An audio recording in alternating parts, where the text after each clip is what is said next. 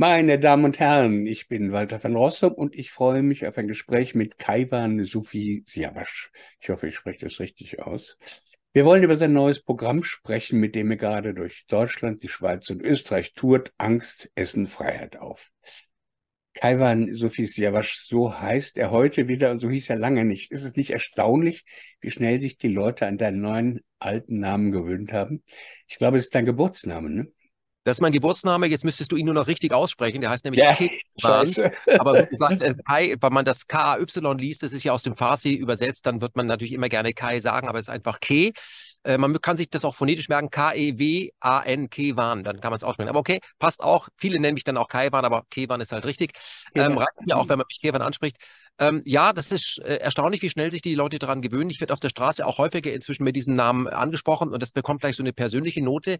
Für mich auch dahingehend, weil mich haben ja ähm, über all die Jahre immer Leute mit diesem Namen angesprochen, die mich von ganz früher kannten. Also meine Mutter zum Beispiel, meine Geschwister und meine Freunde aus der Schule, die ich noch habe, die haben mich immer mit diesem Namen angesprochen. Für die war das eben der Künstlername Ken Jebsen immer so ein bisschen sperrig, aber egal.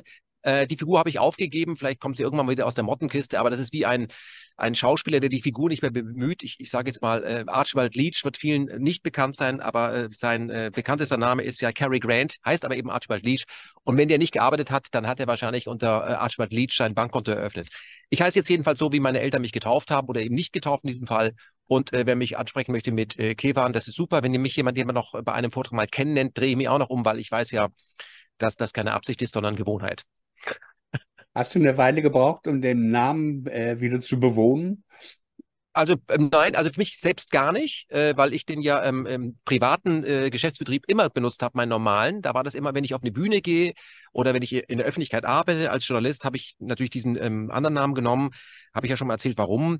Als ich angefangen habe, in dieser Branche zu arbeiten, 1986, da habe ich relativ schnell gemerkt, dass ähm, Interviewpartner meinen Namen nicht aussprechen konnten. Und damit ja. ich immer damit aufhalten muss, habe ich gut, ich mache aus K Ken und aus, nehme den, den Namen meiner Mutter, die heißt nun mal Jepsen, dann heißt es Ken Jepsen und dann halten wir uns nicht bei meinem Namen auf, sondern kommen äh, zu dem Thema, um das es im Interview ging. Das hat sich auch bewährt.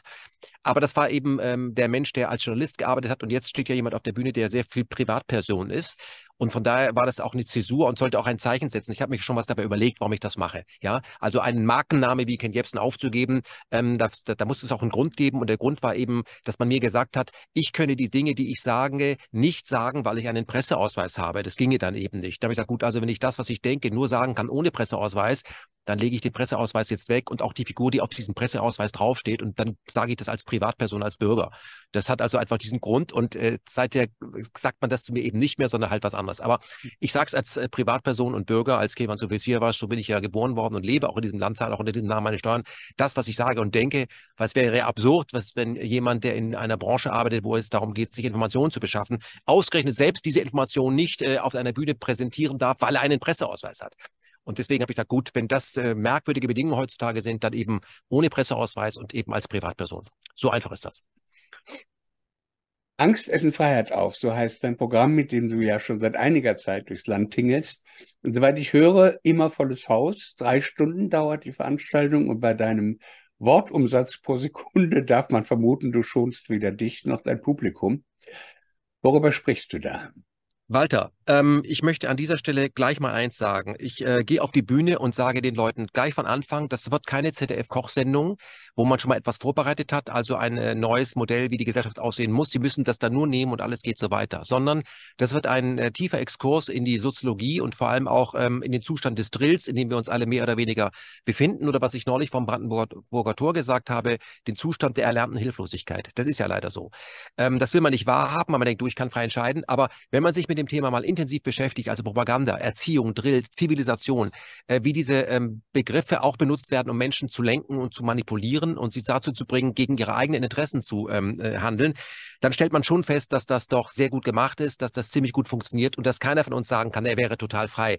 So funktioniert ja auch Werbung. Das ist ja keine bewusste Entscheidung, sondern da wird ein Image transportiert und niemand von uns ist jetzt so komplett frei, dass er sagt, nein, ich denke immer über alles nach, sondern wir sind alle mehr, oder weniger doch manipulierbar. Das ist auch in Ordnung, wenn man sich mal in einen Kinofilm setzt und sagt, ich lasse mich berauschen.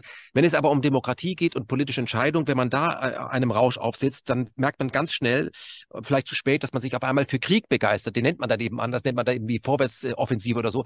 Plötzlich ist man für Krieg, ja, oder man grenzt andere Meinungen aus, weil man die jetzt Schwurbler nennen darf und so. Dann ist man plötzlich antidemokratisch und denkt, man wäre total demokratisch. Das würde ja alles eben ohne Propaganda gar nicht gehen.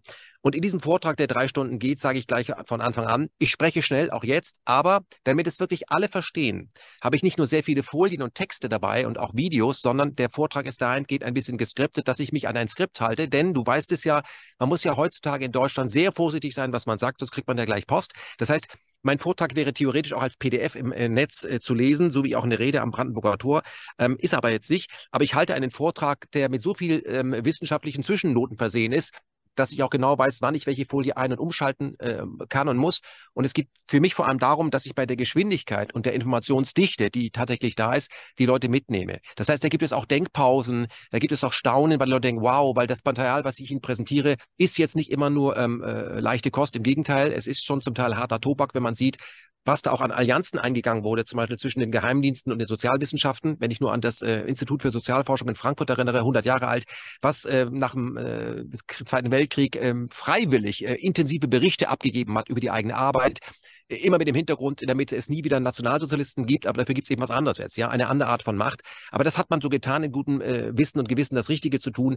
Und wenn man das eben sieht, ja, ähm, dass ähm, etwas Gutes wollen nicht unbedingt zu etwas Gutem führen muss, dann wird man doch ein bisschen nachdenklich. Aber, und das ist für mich äh, ganz wichtig, in diesem Vortrag mit Pause gibt es auch einen, einen großen Teil, das letzte Drittel, wo ich sage, wir haben auch Anlass zur Freude. Wir haben auch Anlass zu erkennen, dass wir ähm, Dinge überwinden können, die uns äh, einengen. Wenn wir uns mal auf die konzentrieren und an die erinnern, die immer schon gegen den Strich gearbeitet haben, die immer schon das Wort erhoben haben und die wir auch in der Gegenwart äh, sehen. Und wenn wir die mal auch feiern und uns mit denen vernetzen, dann ist der Einzelne von uns eben nicht so ohnmächtig, wie er oft glaubt. Da kann er ja gar nichts machen. Ähm, diejenigen, die ein, ähm, ein richtiges Gefühl haben, dass mit dieser Demokratie in den letzten Jahren etwas überhaupt total schiefgegangen ist, die sind damit überhaupt nicht alleine. Und dieses Zusammengehörigkeitsgefühl, was bei so einem Vortrag entsteht, das ist für mich etwas ganz Wesentliches. Und ohne zu viel zu verraten, der Vortrag endet vollkommen anders, wie Menschen glauben, dass er endet. Die Leute gehen nämlich mit einem Gefühl raus, mit Emotionen nach dem Motto, du, ich glaube, wir können was verändern. Ich sage nur eins, das wird halt kein Sprint. Das ist ein Marathon. Es ist Ihnen wichtig, dass es weiterhin unabhängigen und kritischen Journalismus gibt. Dann unterstützen Sie Manova am besten mit einem Dauerauftrag und ermöglichen Sie weiterhin Beiträge wie diesen. Vielen Dank. Aber auch der Weg, wo wir heute sind, ist ein Marathon. Wir sind ja sehr langsam über eine riesige Strecke dahin gekommen, wo wir heute sind. Und ich möchte den Leuten gleich die Illusion nehmen, mal so zu machen. Plötzlich ist alles ganz anders. Das Schwierigste, was man einem Menschen zumuten kann, was er ändern soll, ist sein Verhalten. Das gilt ja für mich auch. Also es ist relativ einfach, mit dem Rauchen anzufangen, aber mit dem wieder aufzuhören, ist relativ schwierig. Und es gilt ja auch für andere Angewohnheiten. Die, das habe ich immer schon so gemacht. Und wenn man dann eben sieht, wie viele Dinge man einfach so tut, weil sie alle anderen tun, und äh, damit soll man jetzt aufhören, etwas ganz Eigenes machen, dann ist die Frage natürlich schon erlaubt, wann habe ich zuletzt etwas gemacht, was wirklich eigen war? Oder mache ich eigentlich die ganze Zeit Dinge, die andere auch tun, wie es auch empfohlen wird bei Amazon? Jemand, der das gekauft hat, also verhalte ich mich wie die Gruppe? Und die, die Antwort lautet, die meisten von uns, ich eingeschlossen, verhalten sich oft in Gruppen wie der Rest der Gruppe, weil die Soziologie weiß das, alleine bestehen, das ist wahnsinnig schwierig. Und wenn man ausgegrenzt wird, gemobbt wird, ausge oder das hält ein Mensch nicht lange aus. Und wenn er dann keine neue Gruppe hat, dann macht er lieber Dinge, die er nicht möchte, nur um bei dieser Gruppe dabei zu bleiben. Und da gibt es viele Beispiele in der Soziologie, mit denen ich auch anfange. Das zeige ich auch. Das ist kein rein menschliches Phänomen, sondern es ist auch in der Tierwelt da. Und die Soziologie hat das eben gesehen, was man da machen kann und wie man einen subtilen Druck ausüben kann und hat das eben perfektioniert und wendet das heute an. Das nennt sich Erziehung oder neudeutsch Nudging, wie immer du es nennen möchtest, aber es soll dazu führen, dass die Menschen wie eine Herde in die richtige Richtung geführt werden. Und die Frage ist natürlich, was ist die richtige Richtung? Und das bestimmt eben nicht die Herde. Das bestimmt aber letztendlich auch nicht der Schäferhund und auch nicht der Schäfer, sondern derjenige, äh, dessen Grund es ist, wo, die, wo die Herde drauf weidet. Das ja. Und die Frage, die erlaubt sein muss, ist eben, was passiert denn eigentlich am Anschluss mit den Schafen? Die werden verwertet. Die werden, äh, der, die Wolle geschoren oder sie landen in der Fleischerei. Und das heißt, die Personen, die uns wirklich lenken, die sieht man eben nicht auf dem Bild mit dem Schäfer, dem Schäfer unter den Schafen, sondern das ist der Besitzer des Landes. So. Und dahinter müssen wir mal gucken. Wir müssen uns mal diesen tiefen Staat angucken. Gibt es den überhaupt? Warum sehe ich den nicht? Na, weil er, er ist, er hat sich versteckt. Er, er hat sich getarnt und zwar so richtig gut. Und äh, ich kann es immer wieder nur sagen, ich sage es auch während des Vortrags, die, die das machen mit uns, die uns einseifen, die können das richtig gut. Das heißt, es ist keine Schande zu sagen, oh, wie konnte das passieren? Die sind, sie sind wie so ein Zauberkünstler, du weißt einfach so ein Profi, der hat keine Taube hinter deinem Ohr hervorgeholt, aber er täuscht dich die ganze Zeit. Und da kannst du das genießen, weil du das so lustig findest, dass er hier ist ihre Geldbeutel und da ist nochmal ihre Uhr, die haben sie mir gerade abgenommen, hier ist sie wieder. Aber wenn es um, um Freiheit geht, wenn man dich da täuscht, und wenn es um Demokratie geht, wenn man dich da täuscht und Krieg und Frieden da täuscht und äh, die Unversehrbarkeit deines eigenen Körpers und die Presse, wenn man dich da überall täuscht, dann beschleicht dich doch schon ein sehr, sehr komisches Gefühl. Und ich glaube, wir haben es ja mit dem Internet gesehen, es war lange ein digitales Aufwachzimmer. Jetzt sehen die, die Eliten plötzlich hoch, äh, die Bevölkerung äh, wacht in Teilen auf, hinterfragt Dinge und ist dann nicht mehr so gehorsam. Und das wollen die üblichen Verdächtigen nicht. Wie ein Schäfer nicht möchte, dass die Schafe irgendwann sagen, du, ich möchte es eigentlich nicht mehr. Mhm. Das tun Schafe eben nicht, ja, weil Schafe sich wie Schafe verhalten, weil sie so sozialisiert sind, Menschen werden wie Schafe auch sozialisiert, dass sie sich gar nicht mehr daran erinnern können, dass sie doch eigentlich als Menschen auf die Welt gekommen sind. Und der Vortrag soll dienen, äh, dazu dienen, sich wieder klar zu machen, bin ich eigentlich so dressiert, wie ich mich heute vorfinde? Bin ich so auf die Welt gekommen oder wurde ich so gemacht? Von wem und äh, komme ich da wieder raus? Und die Antwort ist, es ist möglich, da rauszukommen, aber das ist ein schmerzlicher Prozess.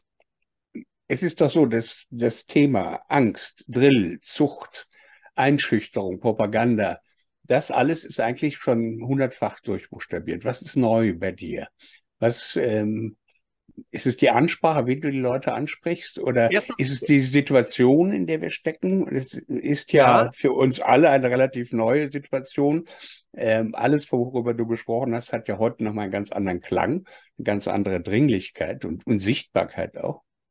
Also ähm, ich kann so sagen, der, äh, die Situation, ähm, äh, in der wir uns befinden, also dass wir eben gerade das Corona-Narrativ so erlebt haben, wie wir es erlebt haben, vor allem diejenigen, die hinterfragt haben, auch die, die gehorcht haben, das hat mich ja äh, dazu gebracht, äh, auch das Positive darin zu sehen, dass ich zum ersten Mal 1933 verstanden habe, indem ich es gefühlt habe.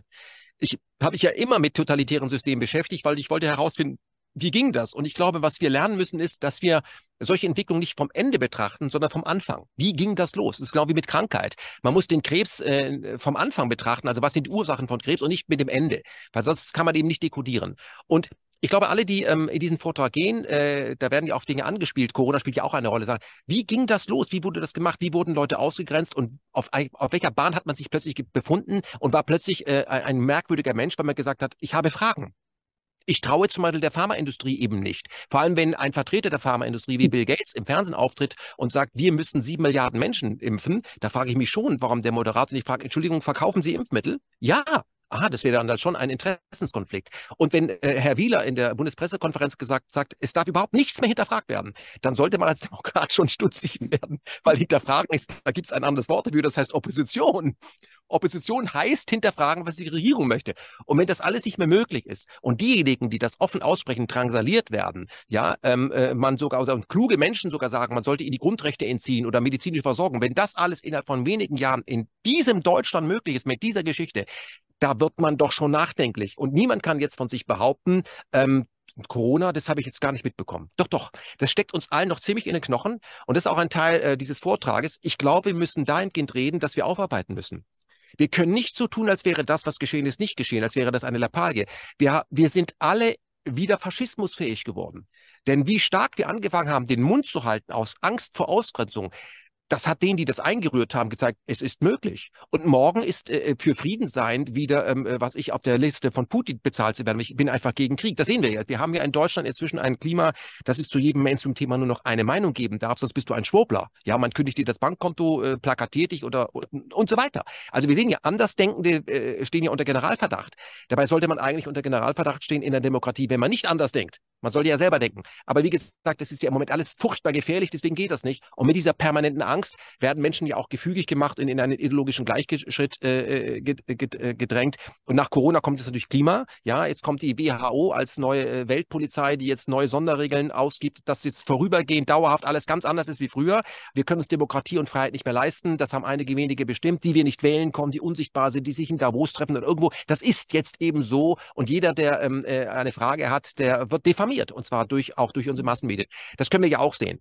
Und insofern, äh, wenn ich das anspreche, dann äh, erinnert man sich natürlich daran, weil das Corona-Narrativ ja nicht vorbei ist. Das ist ja nicht, es ist nur eine Vorstufe zum nächsten Narrativ, was kommt. Und ich glaube, wir haben uns eben doch inzwischen daran gewöhnt, wenn der Staat wieder an uns herantritt mit Pharmavertretern und auch nicht über Nebenwirkungen sprechen, naja, das ist halt so schlimm wie beim letzten Mal. Daran gewöhnt man sich. Und auch das ist Drill. Das möchte ja. ich zeigen.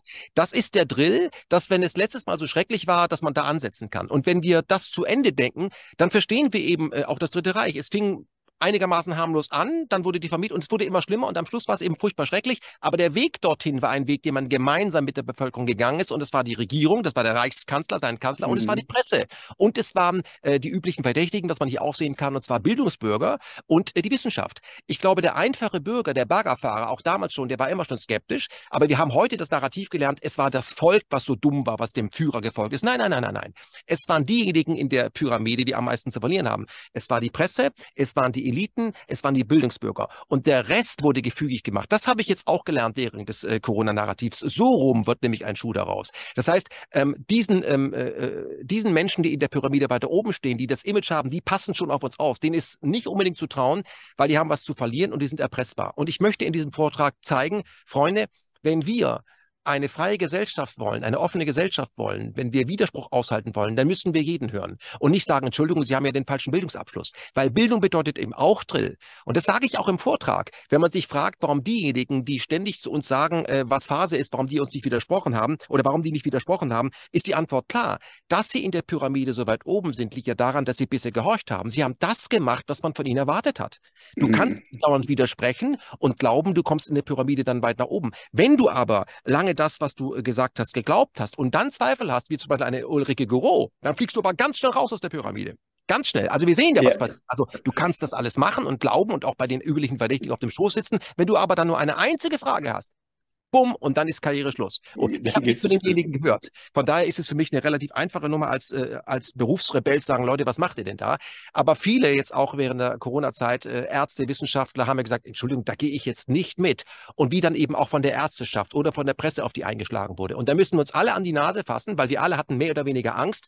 Huch, kann ich das noch sagen? Und haben angefangen, Doppelsprech zu machen. Kann ich das in diesem Kreis noch sagen? Ja. Und das ist nämlich der Anfang dass es wieder möglich ist, dass wir, obwohl wir ein Gefühl haben, wir werden wir belogen, aus Angst schweigen. Und das ist der Anfang vom Faschismus, dass man, ja. obwohl man das Richtige fühlt, sich nicht mehr traut, es zu sagen. Das hat mit Demokratie nichts zu tun. Und das muss man in diesem äh, Vortrag äh, auch eben sehen. Aber, und das sage ich eben auch, dass das funktioniert, wie es funktioniert, liegt einfach daran, dass wir ganz tief äh, zurück müssen in unsere Erziehung. Und wir lernen irgendwann ab dem dritten oder vierten Lebensjahr bei unseren Eltern, dass es Liebe, Zuneigung irgendwann nur noch gegen Bedingungen gibt.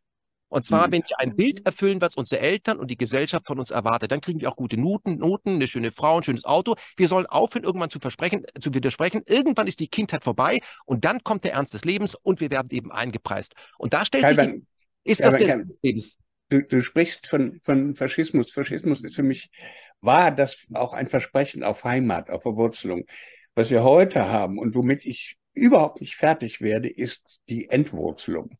Das heißt, wir haben Definitionen, Umdefinierungen von Realitäten und von Werten, ich würde sagen, innerhalb von Stunden. Also dieses Russland-Ding war ja, das, das hätte ich nicht für möglich gehalten, selbst nach Corona nicht. Und ich halte es für möglich, dass übermorgen jemand sagt, wir müssen wieder unseren Erbfang äh, gegen unseren Erbfeind Frankreich ins Feld ziehen. Ähm, oder rothaarige Mädchen über 30 sind komisch. Oder es ist alles möglich. Und diese Art von, von ähm, Entwurzelung, die ist sozusagen, die, die, die, die ist kein Drill auf irgendetwas, sondern das ist einfach pure Panik, das Rudel zu verlassen oder vom Rudel nicht mehr angenommen zu werden. Ähm, und das ist eine ganz andere Situation, diese, diese Kopflosigkeit und da wieder gerade in der gebildeten Stände, ich meine, ich weiß nicht, wie viele Russland- oder Osteuropa-Experten ich gehört habe, wo ich nur noch kotzen kann ähm, die kann ich aus dem Stand widerlegen, also ohne dass ich äh, irgendeinen Magister in dieser Richtung hätte oder irgendwas. Ähm, dieses, dieses sich nach einem Magneten ausrichten, der sagt, wir müssen jetzt in die Richtung gucken oder das ist jetzt die. Und das funktioniert. Und zwar innerhalb kurzer Zeit und mit den dümmstmöglichen Mitteln. Also Russland ruinieren, Panzer schicken, um Menschen zu retten und das ist alles ein Sprech von, von dämlichster Art. Walter, ich, du, du, du nimmst mir da die Worte aus dem Mund. Das ist natürlich eine Soziologie der Angst. Wir alle haben ein sehr feines Gespür, wenn wir mal in einem Apparat gearbeitet haben. Wir beide sind ja auch Mitglieder, ehemalige Mitglieder der ARD, wo man gemerkt, oh, wenn ich das jetzt sage, dann kriege ich diesen Auftrag nicht. Wir haben ja, was ich, 100 Reporter und 30 Jobs. Und wenn du jetzt da zu kritisch bist, dann geben sie dir den Job eben nicht. Den brauchst du aber, du bist nämlich fester Feier, musst da deine Miete bezahlen. Also man entwickelt dann ein, äh, eine, äh, eine, eine Methode der Selbstkorruption, dass man vor sich irgendwie noch gut aussieht. Ich war da immer schlecht drin. Ich habe das nie gemacht. Aber die meisten, die dann auf dem Weg nach oben sind, äh, die machen das und dürfen dann eben äh, die Abendschau moderieren oder äh, werden dann Intendant, weil sie genau wissen, sie, sie, müssen gar nicht lügen, sie stellen einfach die richtige Frage nicht oder sind alle Mitglieder der Atlantikbrücke und da lädt man ja eh nur Leute ein, deren Meinung man ist, die anderen lädt man ja eben nicht ein, man lädt eben keinen von Rossum ein, man lädt auch keinen Daniele Ganse ein, damit der nie sagen kann, man könnte es auch so sehen. Und aber jemand, der dann in dieser Gruppe eine falsche Frage stellt, fliegt raus und verliert damit dann alle seine Pfründe, alles was er, die verdienen ja auch gar nicht so schlecht. Also da fragt man sich eben schon, ähm, äh, ob man das machen soll, ob das, ob das klug ist. Und da, da erinnere ich mich an viele Sprüche meiner äh, Erziehungsberechtigten immer, Junge, sei klug, sei geschäftstüchtig, lass das doch, lass das, lass doch die anderen das mal machen, mach das doch nicht. Das ist aus dieser Sicht auch äh, richtig, nur ähm, man muss sich die Frage stellen, wie weit man sich moralisch verbiegen möchte, damit man noch in den Spiegel schauen kann. Ich, hab, ich als Journalist, ja, ähm, und auch als Bürger, hab, ich will das nicht machen. Ich will nicht Dinge sagen, von denen ich genau weiß, dass wir beide wissen, dass sie gelogen sind, weil es ein Geschäft ist. Das will ich nicht machen, so dass sich unangenehm anfühlt. Wenn man da, das hat übrigens immer schon Konsequenzen. Dass das in Deutschland heute wieder äh, diese Konsequenzen hat, dass man an den Pranger gestellt wird oder vielmehr an den digitalen Pranger, das ist peinlich genug und zeigt, dass Deutschland meiner Meinung nach nach 45 nur die Führung gewechselt hat. Also Amerika muss es jetzt eben wieder richten. Und was du ansprichst, warum ist eine Gesellschaft wie diese, die sich als offen bezeichnet, so einfach zu rumzuschubsen zu jedem Gebiet? Ich glaube, es hat auch damit zu tun, dass wir kein Gefühl mehr haben zur Heimat oder zur Muttersprache. Alles, was mit Nation zu tun hat, ist ja bei uns aufgrund unserer Geschichte vergiftet und man hat erzählt, wir dürfen das nicht mehr entwickeln. Wir haben nur noch Roots oder so oder sind eben flexibel, ja, und zwar in allen Bereichen. Äh, flexibel bedeutet eben auch heute wieder, wie originell gegen Russland in den Fels, in den Krieg zu ziehen, wie schon die, wie schon die, Hitler und seine Freunde. Es ist dasselbe in Grün, wie originell. Aber auf was kann man noch zählen? Es ist alles variabel, es ist alles möglich und da, wir sind entwurzelt. Und das ist auch ein Teil äh, des Vortrags, sagen, wenn wir das überwinden wollen, müssen wir uns mal auf Werte äh, einigen, die vielleicht nicht unbedingt menschengemacht sind, ja, die mit dem Menschen nichts zu tun haben. Und die Frage habe ich mir natürlich in meiner Situation sowieso gestellt, nämlich welcher Mensch oder wer steht noch hinter mir, wenn kein Mensch mehr hinter mir steht. Da musst du dir irgendwas anderes zulegen, sagen, okay, gibt es irgendeine höhere Geschichte, an die du glaubst, irgendetwas, was dich äh, settelt. Ich habe ja nicht umsonst damals ein Interview gemacht mit Revermann, das hat mich ja nachhaltig beeindruckt, ja. So, was, was, was, wie, wie kann dieser Mann, der so an den Pranger gestellt wurde durch seinen Arbeitgeber katholische Kirche, da noch so ruhig sitzen? Wie, wieso ist der so aufgeräumt? aufgeräumt. Und ich kann nur allen raten, die ähm, in den letzten äh, Jahren wieder, während der Corona-Zeit viel verloren haben, Ehepartner, Kinder, was auch, äh, also sagen, okay, was passiert denn eigentlich, wenn das Licht ausgeht? Und zu, und zu versuchen, mit dieser Perspektive ein aufrichtiges Leben zu führen. Das ist ja mein Appell überhaupt während des Vortrags. Es geht nicht darum, Recht zu haben, ja, um die anderen ins Unrecht zu setzen, weil die handel, haben in der Regel aus Angst gehandelt, sondern sich die Frage zu stellen, was das Leben eigentlich soll ob es, äh, ob ein Leben, ein, ein falsches äh, Leben, von dem man weiß, dass es gelogen ist, ob das, ob das der Sinn des Lebens sein soll, ob, oder ob man nicht aufrichtig sein soll, ob man das seinen Kindern, wenn man welche hat, weitergeben. Nämlich auch mal Dinge sagen, von denen man weiß, dass sie einem Angst machen. Und zwar nicht, weil sie einem Angst machen, sondern wie die Umwelt darauf reagiert, macht einem Angst. Wie die plötzlich einen angucken, auf einen zeigen. Niemand, niemand steht gerne am Pranger. Das mal aushalten, weil man sagt, das, was ich sage, ist meine Meinung. Ich halte es für moralisch richtig. Ob es der Wahrheit entspricht, das weiß ich nicht. Aber ich darf das doch sagen. Und da bin ich wieder bei Rousseau Rousseau, ja, auch wenn das Zitat vielleicht doch nicht von ihm stammt, ich mag verdammen, was du sagst, aber ich werde mein Leben dafür geben, dass du es sagen darfst. Und ich meine, eine Gesellschaft, die die, die letzten äh, äh, 70 Jahre, wo sie hier trägt, Demokratie, Demokratie nie wieder, wie früher, nie wieder, die dann innerhalb von zwei Jahren so einen Reißschwenk macht, die muss ich doch sagen lassen, so richtig verinnerlicht habt ihr das nicht. Das habt ihr nachgebetet, aber könnt ihr Demokratie aushalten? Könnt ihr Freiheit aushalten? Könnt ihr aushalten, dass es Menschen gibt, die in gewissen Punkten eine andere Meinung ist, äh, eine andere Meinung haben und was wir während des Narrativs Corona ja festgestellt haben, man hat plötzlich die Leute damit eingeschüchtert, dass sie ja sterben müssen. Ja, sie müssen sterben. Der Tod gehört dazu. Aber dass plötzlich eine Gesellschaft wie unsere ihre Liebe zu alten Menschen entdeckt, dabei schieben sie die ja. Altenheime ab, das ist doch einfach absurd. Und das muss man mal ganz offen sagen. Und was eine damalige Mo Asumang zu mir gesagt hat, da sterben Menschen. Ich sag so, alle fünf Sekunden verhungert ein Kind. Ja, mhm. aber kann ich eben kein Impfmittel verkaufen. Hier geht es ums Geschäft, hier geht es um Lenkung, hier geht es um Kontrolle, hier geht es darum, ein globales Narrativ zu machen, wo ich die gesamte Welt korrumpieren kann. Weil wir haben es mit globaler Korruption zu tun. Das ist Globalisierung, das ist Weltherrschaft, das ist James Bond. So simpel ist das. So. Und ich bin, was das angeht, angstfrei, indem ich sage, du musst keine Angst haben, weil was kann dir am Ende passieren? Am Ende stirbst du sowieso. So, es wird passieren. Versuche ein Leben zu leben, wie du es leben möchtest. Und viele hatten während der Corona-Zeit Angst, wenn sie jetzt sterben würde, vor einem nicht gelebten Leben. Und deswegen sind die Fragen auch in diesem Vortrag einer, Philo einer philosophischer Natur. Ich möchte nur die, ähm, die Technik der Korruption und die Technik der Manipulation zeigen, weil es ist überhaupt nicht originell, dass die Leute sagen, ach so, jetzt habe ich das verstanden, weil es ist gar nicht so kompliziert. Ich möchte Leute intellektuell ist, bewaffnen. Ist es, ähm, ja, ist es, das wäre die Frage, ist es mehr ein Vortrag oder ist es eine Art Gruppentherapie? Gute Frage. Es ist ein Vortrag, der aber zur Gruppentherapie wird, weil es gibt auch viele Lacher darin. Es gibt auch Videos aus der Tierwelt, wo der, sehen Sie, kommt Ihnen das irgendwie bekannt vor? Ja, also ich sag mal, ich sage jetzt mal nur an dieser Stelle Flöhe. Wer, wer, diesen, wer dieses Floh-Video gesehen hat, der ist relativ schockiert, sage ich, sehen Sie, und genau das haben Sie während der Corona-Zeit erlebt, ja. So, ähm, und dann sagen, ah ja, sehen Sie, und das ist genau das, aber aus der Sicht der Eliten machen die das richtig. Das ist wie mit ihrem Schäferhund. Ich sage immer wieder das Beispiel, wenn, wenn ich eine Wurst habe, da kommt ein Hund des Weges, dann wird der Hund anhalten aber nicht, äh, äh, äh, kennst du diesen Hund? Nein. Klappt es auch mit einem Pudel in Aserbaidschan? Ja. Oder aber mit einem äh, Schäferhund in, äh, an, äh, was ich, äh, Côte d'Azur? Ja, warum? Weil ich weiß, wie Hunde gehen. Okay? Und diejenigen, die, die auf der Klaviatur der Soziologie spielen, die verstehen sehr gut, wie Menschen in Gruppen funktionieren.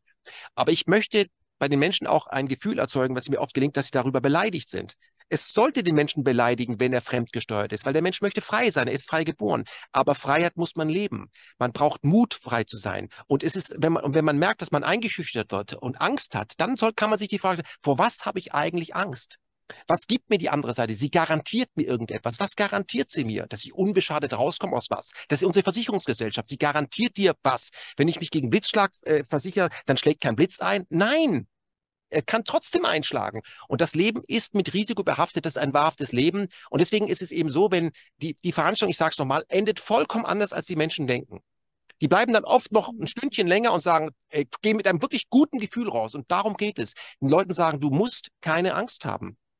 Man macht dir ja Angst vor Massenmedien. Du musst keine Angst haben. Das Leben ist schön. Man kann was machen und am Ende stirbst du aber trotzdem. Aber das Leben ist mit einem Risiko behaftet. Das macht aber gar nichts. Das ist Teil des Lebens, das was passieren kann. Hoffentlich passiert was. Oder möchtest du im Homeoffice 105 werden? Bestimmt nicht, oder?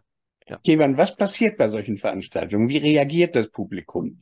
Äh, du bist vorne, du hast ähm, eine ganze Multimedia-Show dabei.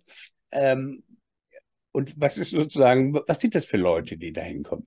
Ähm, ich habe ja 13 äh, Kapitel, wo ich mich durch, äh, durchhangel. Da gibt es eben sehr viele äh, auch Texttafeln, wie man das auch von Vorträgen von Daniele Ganser kennt, wo das wissenschaftlich alles aufgelistet ist, damit nicht jemand sagen kann, was erzählt denn da? Doch, das ist alles äh, schön, alles richtig und wissenschaftlich solide gemacht. Da gibt es auch Videos, wo, wo, wir die, wo wir die Menschen selber sprechen lassen zu uns. Das sehen Sie, das denke ich mir nicht aus. Also ein klassisches Beispiel, ein Herr gewisser Dr. Oetker, also von Dr. Oetker, der ja auch mal Vorstand war, äh, 2005 bis 2010, glaube ich, von der Atlantikbrücke, der sagt, Amerika wird von 200 reichen Menschen, Familien regiert und zu denen hätten wir gerne gute Verbindung. Das, das lasse ich einfach mal so stehen. So, sag ich, sehen Sie, und so sieht's aus. Ja, und dann noch andere äh, äh, O-Töne auch aus dem Bundestag. Hm. Leute einfach original O-Töne von sich geben, dass man nicht sagen kann, der Herr Sufi denkt sich da irgendwelche Dinge aus. Nein, das sind, das sagt die Elite selbst von sich. Nur wird das natürlich nicht in dem Heute-Journal gebracht, aber es wird trotzdem in den entsprechenden Fachzeitschriften publiziert und es wird von den Leuten beklatscht.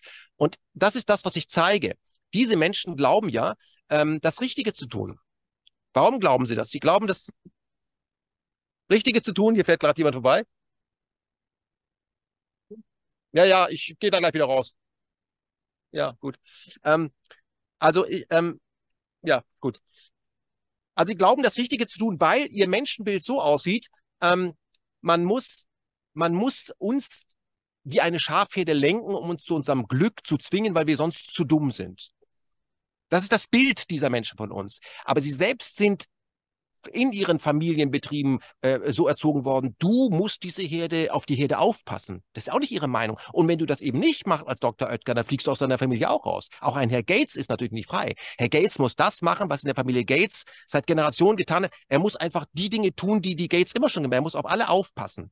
Er muss, und das, was hier läuft, ist im Grunde genommen wie Zucht. Hier findet Zucht statt. Und jemand, der züchtet, der hat ja nichts Böses im Sinn. Auch ein, äh, ein Jäger, äh, der, der auf Tiere schießt, hat danach ja kein schlechtes Gewissen, sondern er sorgt dafür, dass im Wald Ruhe, dass die Ordnung herrscht, weil es gibt ja keine Bären mehr. Und das ist das Weltbild dieser Menschen. Das muss man mal verstehen. Die, die glauben, das Richtige zu tun. Ähm, ob es das Richtige ist, ist eine andere Geschichte. Ich möchte nur nicht beaufsichtigt werden. Und ich möchte, wenn man etwas für mich entscheidet, dass ich mitentscheide. Und wir leben nicht in einer Gesellschaft, in der man mit, in der mitentschieden wird. Ja. Und das ist genau das. Ich verlasse jetzt mal dieses Grundstück, bevor hier der andere Jäger rauskommt. Dann laufe ich jetzt mal ein Stück. Ich glaube, der entscheidende Punkt ist der. Ähm, wir leben ja angeblich in einer Demokratie, in dem wir ja gewählte Abgeordnete haben, die ähm, das, was, ähm, entsch was entschieden werden soll, was die das entscheiden. Und ich möchte nur eins sagen. Es ist für die Industrie ein leichtes, 700 Menschen zu manipulieren und zu bestechen. Ich glaube, dass wenn wir Basisdemokratie bekommen, weil mich fragt man dann immer nach Lösungen, wenn wir Basisdemokratie bekommen würden, würde das so aussehen, dass 80 Millionen Bürger zu, zu wesentlichen Themen befragt werden und die Elite ist nicht in der Lage, 80 Millionen Leute zu, äh, zu manipulieren. Und deswegen ähm, äh, haben sie auch diese, sagen sie immer, ja, wir brauchen keine direkte Demokratie, wir brauchen keine Basisdemokratie, die Menschen sind zu dumm. Das zeigt ihr Weltbild. Und sie leben davon, dass sie das glauben und auch dafür sorgen, dass die Menschen nie klüger werden. Was bedeutet in diesem Zusammenhang Klugheit? Klugheit bedeutet, dass Menschen auch mal die Erfahrung machen, dass sie gar nicht so dumm sind. Die Erfahrung zu machen, was Demokratie bedeutet, dass man vielleicht mal falsch liegt, aber dass man Erfahrungen macht. Und ich erinnere mich noch daran, ich habe mal dem Bundespräsidenten die Frage gestellt, warum wir keine, Demo keine direkte Demokratie haben. Und seine Antwort war, das geht nicht, wir haben darin keine Erfahrung. Aber wann wollen wir damit mal anfangen? Ja, ja. Ich habe ein anderes Weltbild, ich habe ein anderes Menschenbild. Und ich bringe mhm. Vortrag auch äh, mein, äh, mein Menschenbild dahingehend äh, zum Besten, ich sage, ich glaube daran, dass die Menschen an sich nicht böse sind. Daran glaube ich. Und ich glaube auch daran, dass Menschen so etwas haben wie ein Gewissen. Und wenn man ihnen die Möglichkeit gibt, ähm, ihr Gewissen mit einzubringen in den politischen Prozess, dass das sehr wohl eine Rolle spielt. Das glaube ich einfach. Das ist mein Also wenn, du, wenn, wenn ich dich so reden höre, dann äh, ich denke dasselbe, ich, dann ist, waren die Krisen der letzten Jahre oder sind die Krisen unserer Zeit auch eine Chance, sozusagen genau. Freiheit wieder als Aufgabe zu entdecken. Wir haben sie ja. alle ein bisschen vergessen. Genau. Ähm, und das gilt natürlich für mich, wahrscheinlich auch für dich, ähm, obwohl du immer anders da im, im, im, äh, in der Welt gestanden hast, öffentlicher in der Welt gestanden hat. Äh, Kevan, deine Auftritte haben ja immer noch was Clandestines. Der Veranstaltungsort wird in der Regel bis kurz vorher geheim gehalten. Was könnte passieren? Bist du noch aber da, da sehen wir ja, in was für einer Welt wir leben. Heute ist es so, es geht ja nicht nur mir so, sondern vielen Menschen, die von der Mainstream-Meinung abweichen. Da gibt es inzwischen eine ganze Armada von Leuten, die versuchen, Andersdenkende äh, zu verhindern. Die tragen heute äh, den Namen Antifa und haben aber dieselben äh, Farben wie die Nationalsozialisten. Das ist auch interessant, ne? Rot, Schwarz und Weiß. Das sind dieselben Farben. So. Und die tun, das ist praktisch die moderne Hitlerjugend, die auch dachte, sie macht das Richtige. Das merken die gar nicht mehr. Aber die Frage ist ja, wer finanziert die? Das machen die auch in Gruppen weil man ja was Gutes, man möchte das Schlechte verhindern, möchte die falschen Gedanken verhindern da ist wieder die Frage, was sind falsche Gedanken? Was sind falsche Gedanken? Und deswegen, wenn ein äh, Auftrittsort zu früh äh, bekannt gegeben wird, dann findet sich sofort eine Gruppe von Leuten, die das versuchen, gewalttätig zu verhindern. Das habe ich bei anderen so gesehen, deswegen machen wir es anders. Wir sagen, okay, äh, man kann äh, äh, ein Ticket erwerben über sophisticated zum Beispiel.net, da sind ja auch die Tourtermine bekannt gegeben. Und dann wird dieser, wenn man ein Ticket bekommen hat, dann wird 48 Stunden, bevor es losgeht, den entsprechenden äh, Personen per E-Mail der, Original, der Originalort äh, bekannt gegeben, damit wir einfach störungsfrei einen wissenschaftlichen Vortrag hören müssen. Dass das heute in Deutschland, äh, dass man das heute so machen muss, das sagt doch eigentlich alles. Wenn das jetzt in Russland der Fall wäre oder im Iran oder Nordkorea, dann wäre ja, sehen Sie, Abweichler müssen sich verstecken. Nein, das, wir sprechen von Deutschland. Wir sprechen von Deutschland. Übrigens, Deutschland ist da äh, federführend. In, in anderen Ländern, äh, Österreich, Schweiz und äh, Liechtenstein, ist das vollkommen anders. Nein, Deutsch, das ist die Frage, die ich mir auch stelle. Warum ist es in Deutschland ein, ein, ein, dieses, dieses von der, Elite und der Bildungsschicht und auch an Universitäten inzwischen so ein Ding, alle müssen dasselbe denken in diesem Ausnahmefall. Lernen die nichts daraus? Ich meine, dass wir alle im Gleichschritt das Richtige machen wollen. Das haben wir während der NS-Zeit versucht. Wir wissen, wo es hingegangen ist. Wir haben es auch in der DDR-Zeit äh, gesehen, dass es eine Einheitspartei gab. Da wird es alles richtig. Wir wissen doch, was bei rauskommt. Wir, wir brauchen in der Demokratie viel Widerspruch, viel abweichende Meinung, viele Dinge, wo ich denke, verstehe ich gar nicht, damit wir mit diesen vielen Meinungen irgendwo dazwischen die Wahrheit herausfinden können. Einer alleine kann die nicht haben. Wann begreifen wir das endlich? Das ist eine Gefahr für die Demokratie, ist andersdenkende Menschen zu unterdrücken. Das ist die Gefahr für die Demokratie. So. Und deswegen, ich sehe ja trotzdem, dass die Vorträge voll sind und weil du gefragt hast, wer kommt da äh, hin? Alle Gesellschaftsschichten, alle. Sehr junge Menschen, 18, 19, 64-Jährige mit Anhang, Familien, die 500 Kilometer fahren. Aus allen Ecken kommen Leute, die, die, die das Gefühl bekommen, weil auch in der Gruppe, ich bin mit meinen Gedanken nicht alleine, dass ich denke, der Weg, den wir in Deutschland gerade gehen, der kann doch jetzt kein richtiger sein. Dass Andersdenkende verfolgt werden, das kommt mir bekannt vor, das finde ich unangenehm. Ist das ist ein falscher Gedanke? Stimmt mit meinem Gefühl was nicht? Doch, dein Gefühl ist in Ordnung und du bist nicht allein. Und genau das ist ja genau das, was ich äh, während dieser Vorträge auch, was ich automatisch auch ähm, mittransportiere. Wenn du das Homeoffice verlässt, wo du vielleicht noch denkst, du bist beim Plem und gehst an eine Gruppe, wo eben ganz viele Leute sind, 500, 600, 1000 Leute, dann stellst du fest, du bist nicht allein. Und das schafft ein Gemeinschaftsgefühl. Deswegen geht man doch in ein Stadion. Weil es ist was mhm. anderes wie am Fernseher alleine suchen. Es geht um ein Gemeinschaftsgefühl. Und die Gemeinschaft und das Gefühl, was da entsteht, ist nicht nur schlecht. Mhm. Die Politik nutzt es immer für Zwecke. Aber wir können es ja auch mal benutzen, sagen wir zu, wir sind, du bist nicht allein. Mhm. Eben, wenn man über Angst spricht, muss man Angst erlebt haben. Ähm, und Angst ist ja das Thema deines Vortrags. Ich hatte in den letzten Jahren ein paar Mal regelrechte Panikattacken. Das ist die Hölle. Die Angst frisst nicht die Freiheit auf, sondern die Seele. Und da steht kein Bär vor der Tür und keiner bedroht dich mit der Pistole, aber du siehst nur Bedrohung, Tod und Zerstörung. Du ertrinkst in einem See aus Schwärze. Kennst du das? Kenne ich auch. Ich kenne das auch. Ich kenne auch das medizinische äh, Phänomen der äh, Panikattacke, aber da bin ich ja auch nicht mit allein. Es sind ganz viele Leute, die dann irgendwelche Psychopharmaka äh, zu sich nehmen sollen. Aber im Grunde genommen kann man ja auch diesen, diese Krankheit, die man sich da eingefangen hat, diese Reaktion als etwas sehen, nämlich dein Körper signalisiert dir auf diese Art und Weise, dass irgendetwas nicht stimmt. Geh dem auf den Grund. Wir haben aber gelernt, weil wir eben ready gemacht werden, du gehst zu einem Arzt, der gibt mir eine Pille, dann kann ich einfach so weitermachen. Dann kann ich meinem Arbeitsprozess weitermachen und ja nicht dumm aufhören. Wie stehe ich denn jetzt da? Wie Panikattacke? Geh doch zum Serienklempner. Ist ja gleich negativ behaftet. Warum hast du das? Es gibt dieses Buch Krankheit als Weg, äh, glaube ich, von Thorwald Detlefsen. Mal lesen. Was will mir das sagen?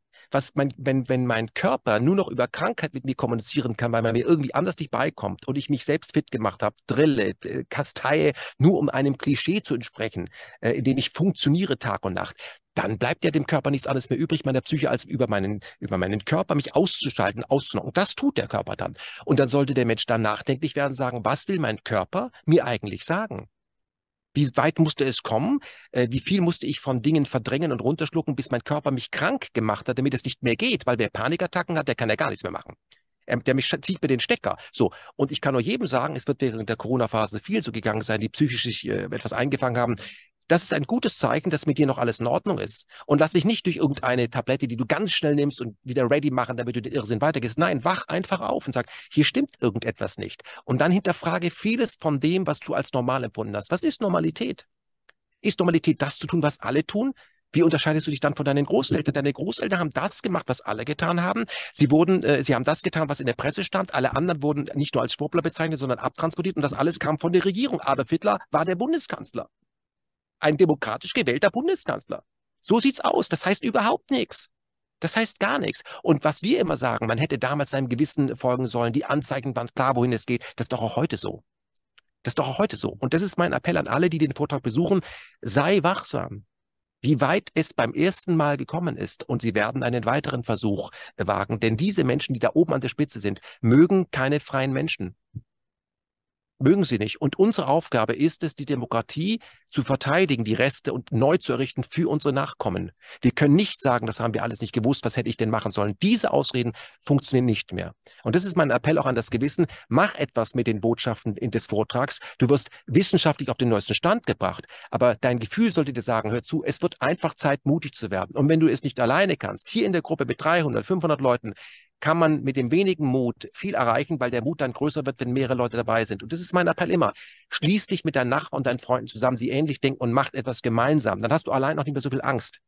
Das, weil ich möchte am Ende nicht, dass man sagt, ja, ich weiß genau, was er meint, alles ganz schrecklich, sondern ich möchte, dass Menschen nach dem Vortrag in eine Aktion treten, sagen, ich mache jetzt etwas anders. Ich mache jetzt etwas anders. Ich ändere jetzt mein Verhalten. Ich mache jetzt meinen Mund auf. Ich mache jetzt nicht mehr mit, wenn ich das nicht fühle und ich sage das offen und ich verteidige Menschen, die attackiert werden, weil sie etwas anderes denken, obwohl man sagt, halte ich doch daraus. Nein, da mische ich mich ein. Das ist das, was ich möchte. Weil nur so kann eine Gesellschaft, die äh, immer mehr Freiheiten verliert, frei und offen bleiben. Weil unsere Kinder werden uns später fragen, ihr habt das alle gewusst. Das war eine Wiederholung zum x-ten Mal und ihr habt es, ihr habt nichts, sondern warum nicht? Weil ihr schon wieder feige wart?